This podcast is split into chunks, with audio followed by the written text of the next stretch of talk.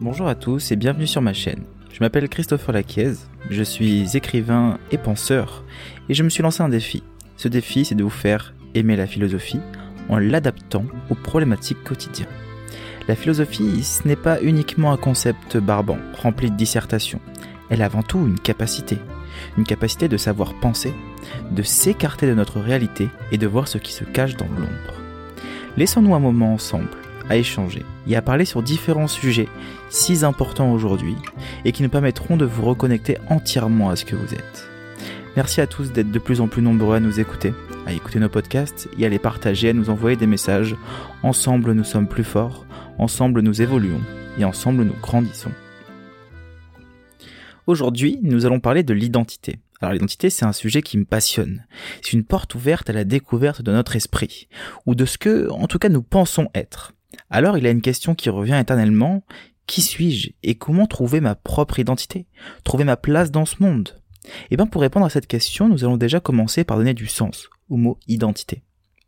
En philosophie, l'identité est le concept qui décrit les caractéristiques qui rendent une chose ou une personne unique et reconnaissable.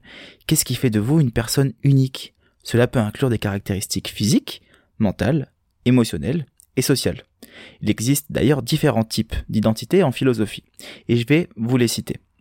Dans un premier temps, il existe l'identité personnelle, qui se concentre sur les caractéristiques qui rendent une personne unique et reconnaissable au fil du temps. Cela peut inclure des caractéristiques physiques, mentales, émotionnelles ou sociales. Donc par exemple, à quoi vous ressemblez physiquement parlant? Quelles sont vos pensées quotidiennes? Quelles sont les émotions qui reviennent? Quelles sont vos caractéristiques sociales quand vous interagissez avec les autres? Voilà. Cette partie-là, c'est l'identité personnelle. Ensuite, il existe l'identité de soi.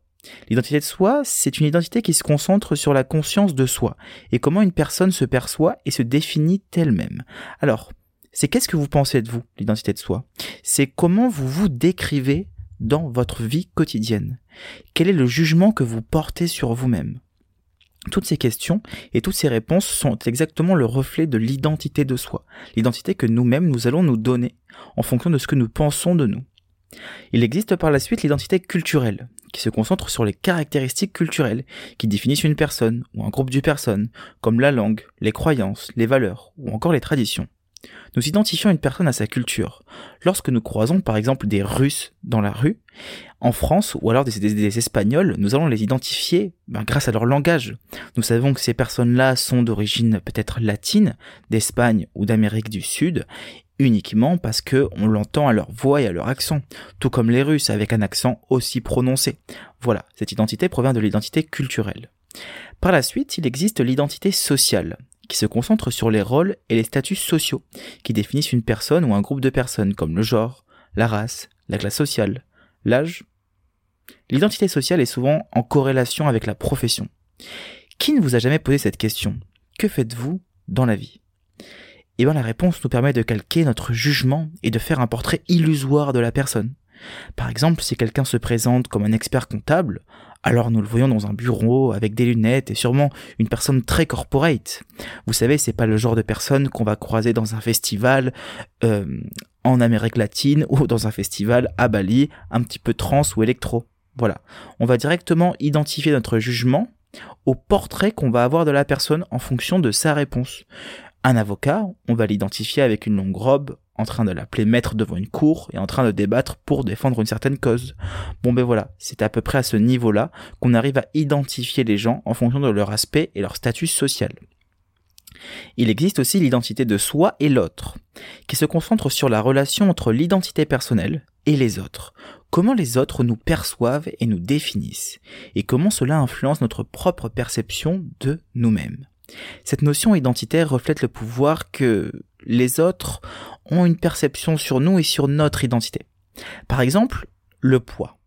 Si on me répète et qu'on répète tous les jours à une personne quelconque qu'elle est en surpoids alors qu'elle-même ne se considère pas en surpoids, eh ben cette répétition de jugement extérieur va finir par faire valider cette perception qu'elle a d'elle-même. C'est-à-dire que son identité va varier à cause d'un jugement extérieur.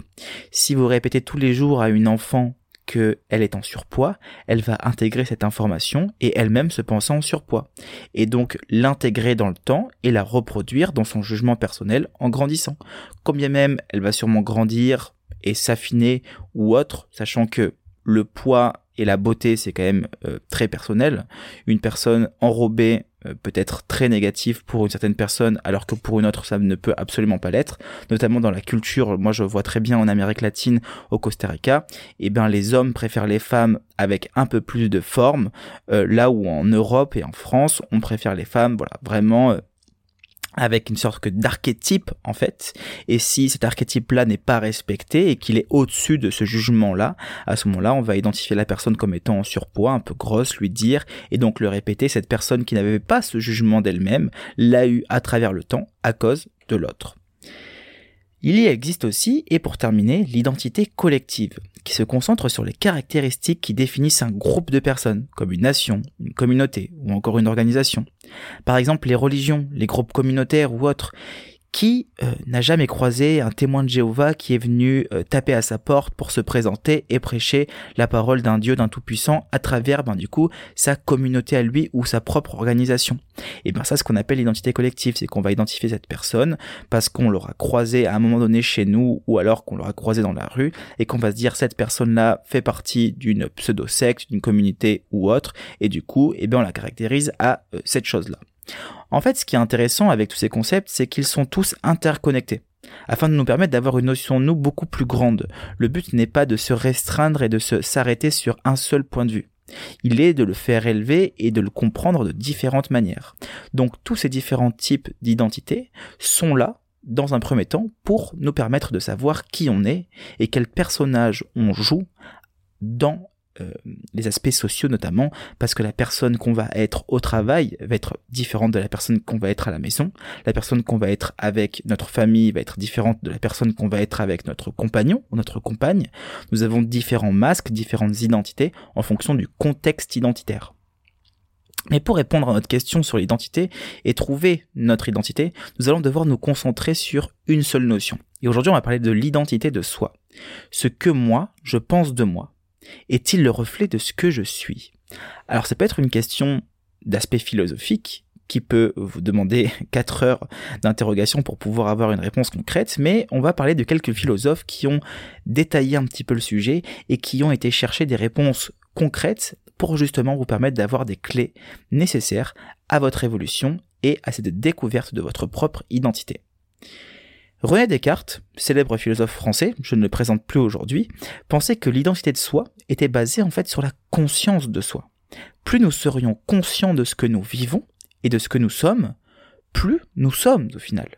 D'où sa fameuse phrase dans ses méditations métaphysiques où il écrit cogito ergo sum, donc je traduis en français je pense donc je suis. Il faut savoir que Descartes avait fait des recherches sur la conscience pour savoir ben qui sommes-nous? Qui suis-je? Comment puis-je me caractériser? Je ne suis pas uniquement un corps qui marche ou un cœur qui bat, je suis bien plus que ça.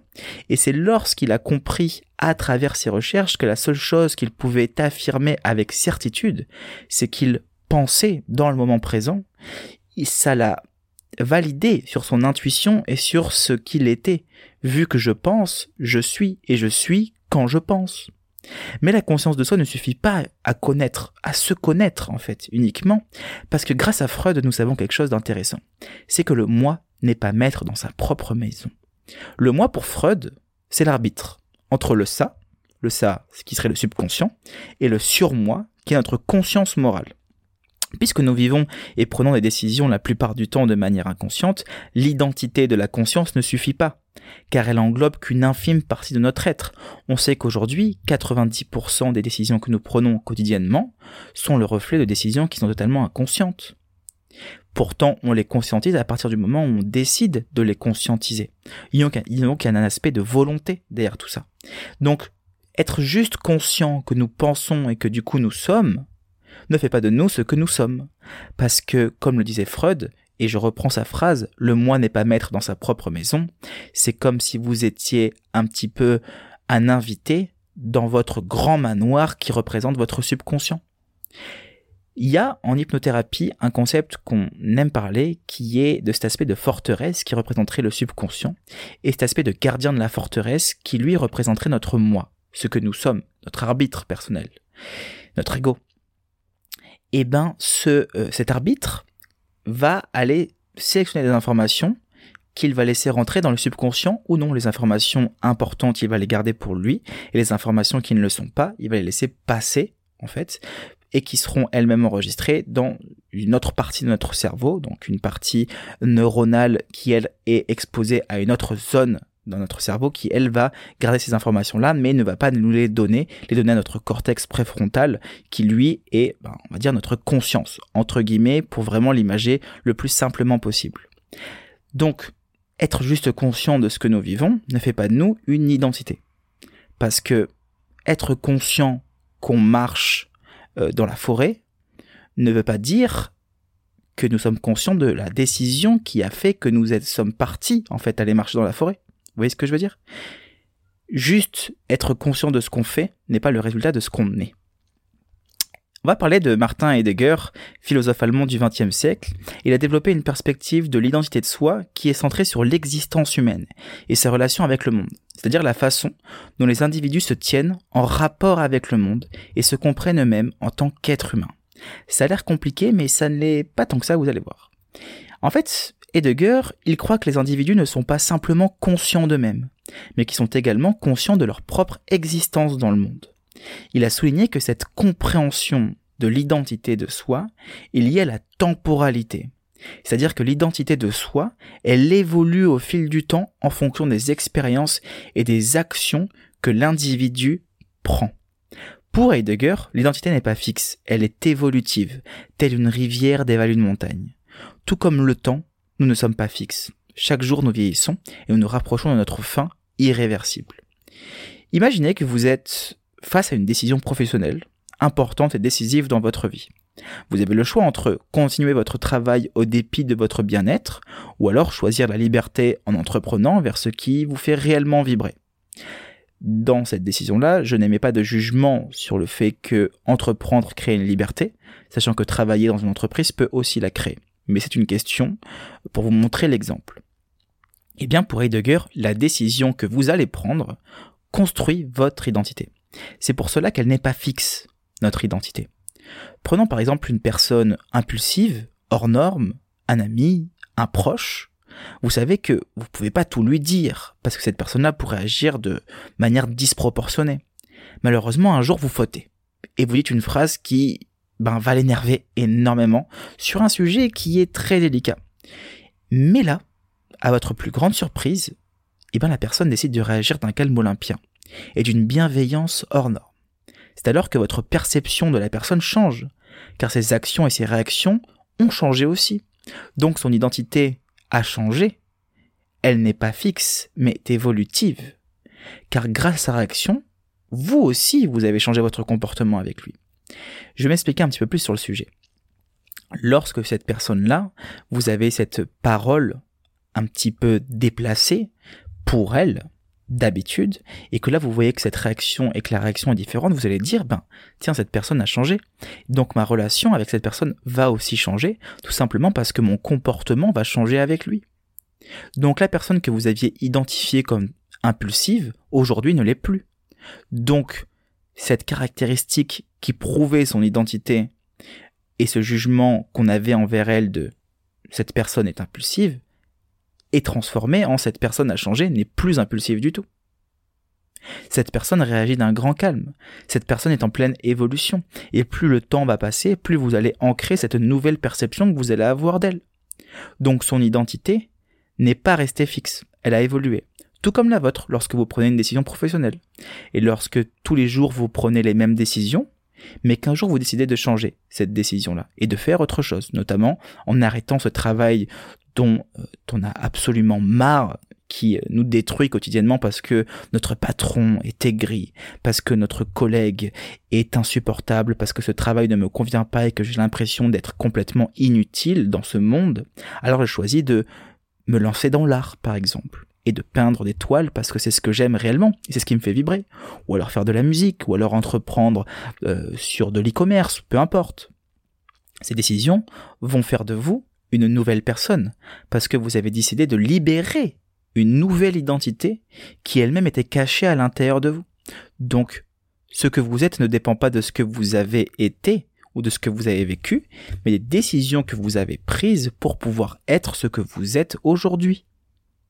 Et que vous serez sûrement différent de demain. Parlons maintenant de Sartre. L'existence précède l'essence, selon Sartre. Cela signifie que l'homme existe d'abord. Il se rencontre, surgit dans le monde, et il se définit après. En gros, pour Sartre, fondateur de l'existentialisme, si l'homme n'est pas définissable, c'est qu'il n'est d'abord rien. Il ne sera qu'ensuite, et il sera tel qu'il sera. Ce qui viendrait à dire que notre identité se conçoit pour ce que nous décidons de devenir par rapport à nos valeurs morales et nos croyances. En gros, pour Sartre, la nature humaine, vu qu'il n'existe pas de Dieu, pour la concevoir, elle n'est faite que de volonté. L'homme est seulement, non seulement tel qu'il se conçoit, mais tel qu'il se veut.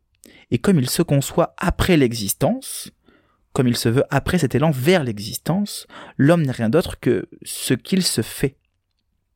Tel est le premier principe en fait de l'existentialisme. Ce qui est vraiment intéressant chez Sartre, c'est qu'il va à l'encontre du déterminisme. C'est-à-dire que pour lui, tout peut être changé. Le destin n'existe pas pour Sartre, par exemple. D'ailleurs, c'est une question purement philosophique. Est-ce que notre libre arbitre existe? Est-ce que nous avons le choix sur notre destin? Ou est-ce que notre destin est-il déjà écrit? Est-ce que nous sommes juste les conteurs d'un livre et nous tournons les pages chaque jour? Ou est-ce que nous sommes alors l'écrivain de ce livre? Nous sommes libres de nous protéger dans l'avenir et de nous définir nous-mêmes en fonction de nos actions et de nos choix. Par exemple, prenons le cas d'une personne qui a grandi dans une famille euh, conservatrice et qui était très élevée avec des valeurs traditionnelles, elle peut choisir de continuer à vivre selon ses valeurs et à se définir comme une personne traditionnelle, ou elle peut se remettre en question et remettre en question ses valeurs afin de se, de se définir comme une personne libérale. Par exemple, si toute votre vie vous avez euh, décidé de vivre dans une religion, admettons quelconque, hein, que vous êtes euh, d'une famille musulmane, juive, chrétienne, spirituelle, bouddhiste ou autre, et qu'un jour vous décidez de remettre en question ces valeurs-là, et eh ben votre identité va aussi évoluer en fonction des valeurs morales et euh, des questions de votre définition personnelle que vous allez avoir envers vous-même. En gros, dans les deux cas, cette personne elle est libre de choisir ce qu'elle veut mais elle est également responsable des conséquences de ses choix, sur sa propre identité et sur les autres.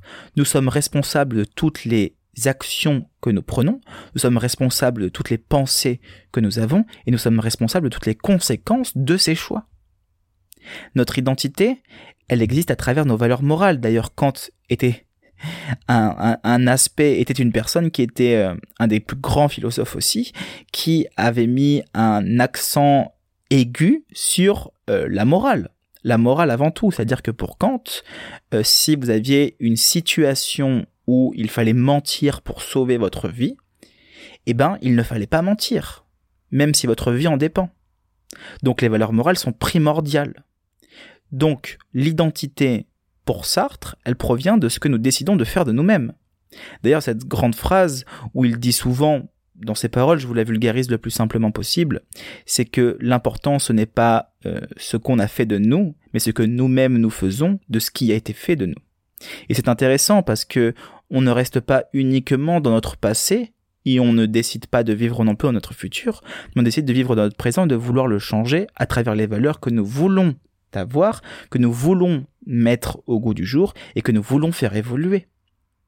Donc que ce soit euh, chez Heidegger dans la volonté des choix, ou alors dans Sartre dans la volonté de notre existence, notre identité évolue dans le temps, n'est pas fixe. Notre identité peut être changée, peut être évolutive. Revenons-en maintenant à cette histoire d'identité et posons-nous des questions philosophiques pour trouver cette réponse personnelle on va s'offrir une perspective plus large et corroborée de toutes ces couleurs qui reflètent notre monde intérieur. On va partir sur quatre bases qui vous permettront de mieux vous connaître. Dans un premier temps, je vous conseille de faire une sorte de réflexion personnelle. Cette réflexion personnelle, elle est essentielle pour comprendre qui vous êtes et ce que vous croyez. Analyser nos propres croyances. Il peut être utile de prendre du temps pour réfléchir à vos valeurs, vos aspirations et vos expériences pour découvrir ce qui est important pour vous. Parfois, comprendre pourquoi nous prenons telle ou telle décision nous permet de voir plus clair sur ce que nous sommes et sur notre manière d'interagir avec le monde. De rejeter la faute à l'extérieur n'est pas la meilleure solution pour savoir ce qu'il se passe à l'intérieur. Il faudrait donc réussir à comprendre non pas pourquoi nous vivons ce que nous vivons, mais quelles croyances nous entretenons face à ce que nous vivons. Pourquoi est-ce que nous pensons d'une certitude puissante que telle personne a tel comportement ou que telle situation est mauvaise pour nous Ce qui, comme disait Marc Aurel, célèbre stoïcien, détruit les gens, ce ne sont pas les actions qu'ils vont vivre, mais les jugements qu'ils vont entretenir à travers ces actions. Ce qui nous trouble, ce n'est pas ce que nous vivons, mais c'est ce que nous pensons de ce que nous vivons. Donc cette réflexion personnelle peut vous permettre de vraiment pouvoir évoluer parce que vous permet de poser des questions différentes sur ce que vous vivez. Dans un deuxième temps, vous pouvez travailler autour de la méditation. C'est une technique utilisée pour atteindre une conscience plus profonde. On en parle énormément aujourd'hui de la méditation, qui provient d'ailleurs de la culture bouddhiste. Cette technique de pleine conscience permet de mieux connaître notre monde émotionnel et réussir à ne plus penser, mais juste être. En fait, ce qui est intéressant, c'est que avec la méditation, on arrive à abandonner notre abandon, à s'abandonner dans le moment présent. D'ailleurs, c'est Eckhart Tolle qui nous partage euh, cette magnifique pensée pour mieux se connaître et mieux connaître nos limites et nos capacités intérieures. Vous savez, l'ego guide notre corps, guide nos actions, guide ce que nous pensons et nos croyances. Effacer notre ego, c'est abandonner ce que nous sommes. C'est abandonner ce qui fait de nous un être humain. Donc c'est un petit peu abandonner notre identité. Et est-ce que paradoxalement, abandonner son identité, serait pas le reflet de mieux connaître ce qui se cache derrière l'identité? Et donc, pour partir un petit peu plus loin, l'essence même de ce qu'on est. Est-ce que ce serait pas cette âme, cette énergie qu'on approfonde, cette création universelle, que certains peuvent appeler comme Dieu, comme fragment universel, comme âme profonde parce que notre ego serait à ce moment-là le masque de l'âme qu'il a été mis et qu'il entretiendrait du début de sa vie jusqu'à sa mort. Et doter ce masque et de laisser place à un abandon intérieur afin de pouvoir mieux se connaître serait justement une capacité de ne pas identifier notre identité à ce qu'on pense être, mais à ce qu'on abandonne face à ce qu'on pense être. Je vous conseille par la suite la lecture. Alors, la lecture de la philosophie bien sûr, mais ça peut être tout style de lecture avec tout type de perspectives différentes. Ce que j'aime avec la philosophie, c'est que les textes de Descartes, Heidegger, Sartre, entre autres, peuvent offrir des éclairages sur les différentes façons de comprendre l'identité de soi. La lecture en général en fait est extrêmement positive, car notre esprit se questionne et remet en question ses propres croyances. Pardon. Comme le disait d'ailleurs si bien Socrate, la seule chose que je sais, c'est que je ne sais rien.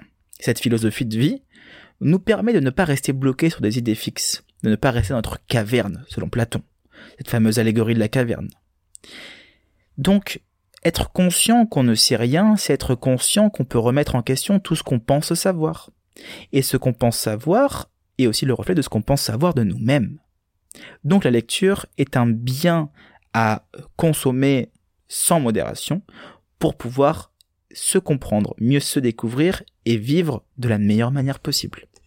Et enfin, pour terminer, la discussion avec les autres. Discuter avec les autres, ça peut aider à clarifier les idées et les perspectives de chacun. Les débats, les discussions avec des amis, des mentors ou des professionnels peuvent aider à mieux comprendre en fait les propos et les perspectives sur l'identité de soi.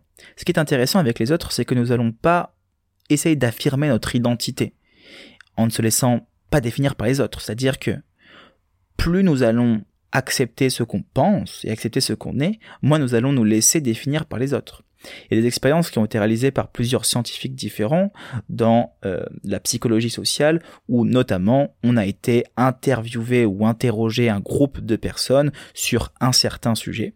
99% des gens avaient la bonne réponse, 1% avaient la mauvaise réponse et lorsqu'on a donné en fait, qu'on a donné la réponse exacte, eh ben, les gens sont rentrés dans le moule de ceux qui avaient la bonne réponse, même si en fait ils avaient la mauvaise. Tout simplement pour ne pas être exclus du groupe. Donc le groupe a un impact sur notre identité, vu qu'on essaie de se calquer à elle. Qu'est-ce qu'il existe de plus désagréable que d'être rejeté par un groupe que nous considérons? Mais si nous ne le considérons pas, est-ce que le fait d'être rejeté par ce groupe nous impacterait? Eh bien non, vu que nous ne le considérons pas. Par exemple, moi, je vais prendre un cas extrême, je ne suis pas un fervent de la Terre plate. Eh bien, certains groupes de personnes sont complètement à 100% avec cette pensée-là. Donc le fait que eux rejettent ma façon de penser ne m'impacte pas. Par contre, si dans mon groupe d'amis, je suis rejeté par rapport à mes idées, je serai beaucoup plus impacté parce que ces personnes-là font partie de mon cercle de ce que je suis. Donc généralement, on se rend compte que notre identité peut être modifiée en fonction du jugement que les personnes que nous aimons ont sur nous. Car ce jugement-là compte pour nous parce qu'il appartient à notre être et qu'on a grandi avec ces gens-là. En fait, il faut réussir à affirmer nos idées, nos croyances et nos pensées, tout en les remettant en question. Affirmer ne veut pas dire imposer, c'est accepter que je les ai, et accepter aussi que je peux les modifier, que rien n'est déterminé, comme disait Sartre. Il y a un rappeur que j'affectionne beaucoup du nom de Dean Burbigo qui dit Suis-je ce que je suis, ou bien suis-je ce que je suis quoi que les gens pensent. Un questionnement plus que philosophique car nous sommes conscients de ce que nous sommes, ou sommes-nous conscients de ce que nous sommes grâce à ce que les gens pensent de nous? Je vais reposer cette question-là.